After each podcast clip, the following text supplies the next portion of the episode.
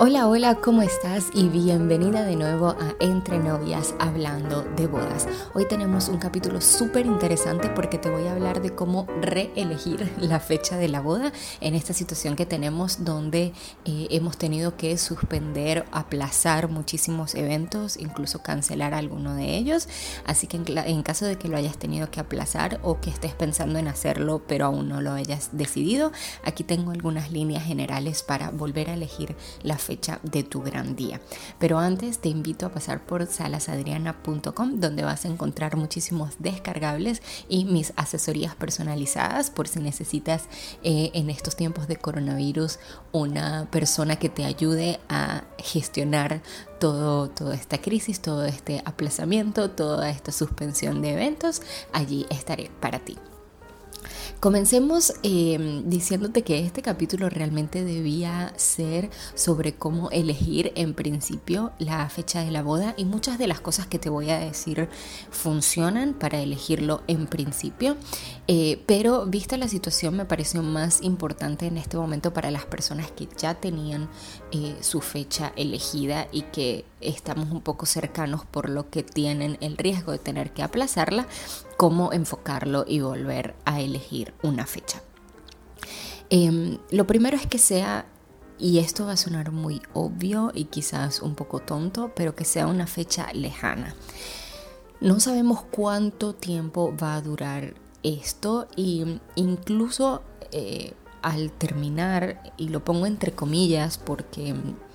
eh, no es que va a terminar de un día para otro, eh, la vuelta a la normalidad va a ser muy paulatina. Y te voy, a te voy a contar una historia muy rápida y es que en una mesa redonda de Wedding Planners, una de ellas estaba eh, contando que antes de la, suspensión en España de todos los eventos, tuvo que hacer una boda ya con las alertas pero sin todavía la suspensión. Y fue súper difícil porque eh, tuvieron que reducir muchísimo el número de invitados.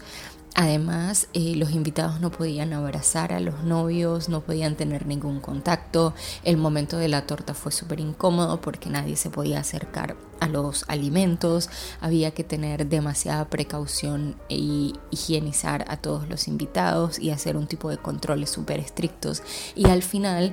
eh, no hay manera de disfrutar una boda de ese estilo. Y em,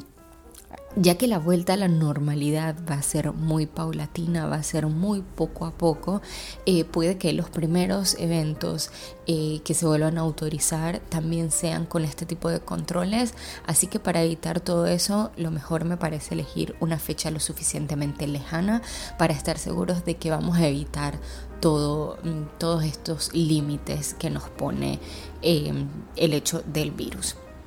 Luego, tienes que estudiar la eh, disponibilidad de los proveedores. Ah, volviendo un poco mm, al punto anterior, me parece importante destacar que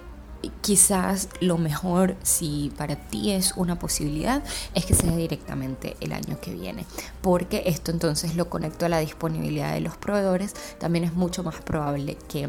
eh, tengan la fecha que realmente eh, te gusta. Hablando de la disponibilidad, consulta primero los proveedores que para ti sean más importantes eh, o que quizás ya hayas dado eh, un depósito importante o lo que sea para ti prioritario y ten en cuenta la posibilidad de hacer tu evento en un día de semana o en un domingo para aumentar las probabilidades de que tus proveedores estén disponibles. Em, obviamente comienza quizás por eh, iglesia en caso de que tengas una boda eclesiástica y eh, lugar de recepción y luego ve por orden de prioridades con el resto de los proveedores, pero sí me parece que eh, para asegurarte de tener más posibilidades tienes que pensarlo en hacer el evento en un día diferente, porque recuerda que ya muchos proveedores tenían agenda llena para el resto del año y además estamos agregando esto por lo que la agenda se está eh, desbordando prácticamente, así que maneja un poco esto con tus proveedores más importantes. Luego, consulta fechas importantes o eventos de tus invitados, comenzando por supuesto por tus familiares más cercanos. Obviamente este año es un año súper difícil de organizar, por no decir casi imposible, porque esta situación la estamos pasando todos, pero trata de tomar en cuenta eh, por lo menos cosas seguras o... Eh, fechas realmente importantes con las que no quieras coincidir, así que mm, trata de, hacer tu calendario como si lo estuvieses haciendo para elegir la primera fecha.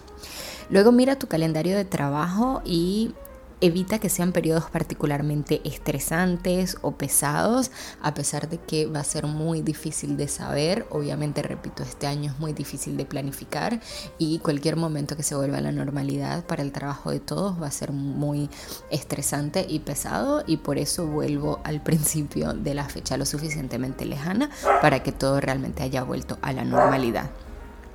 Y por último, si todo esto se te hace muy difícil porque es imposible saber la planificación de la familia o el calendario de trabajo o todas estas cosas, entonces piensa de nuevo en una fecha mucho más lejana que te dé la posibilidad de manejar todo esto y eh, que te dé la seguridad de que todo se haya restablecido por completo.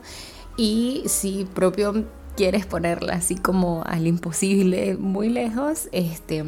revisa bien las políticas eh, o habla con tus proveedores más importantes y quizás piensa en la posibilidad de por ahora colocarla lo suficientemente lejana para restablecer todo y en un futuro quizás volver a modificarla para tener ya más datos. Lo importante es que por lo menos en este momento de estrés te asegures ya una fecha y puedas... Em, programar las cosas en base a eso. Así que bueno, estos son mis tips del día de hoy para reelegir la fecha de tu boda en caso de que hayas tenido que aplazarla por toda esta situación de cuarentena y restricciones. Eh, te invito a que lo escuches, a que tomes apuntes y a que si necesitas una ayuda extra para gestionar todo este momento de estrés, te comuniques conmigo a través de salasadriana.com o reserves directamente una asesoría personalizada eh, de verdad te invito a hacerlo porque voy a poder ayudarte a, que todo este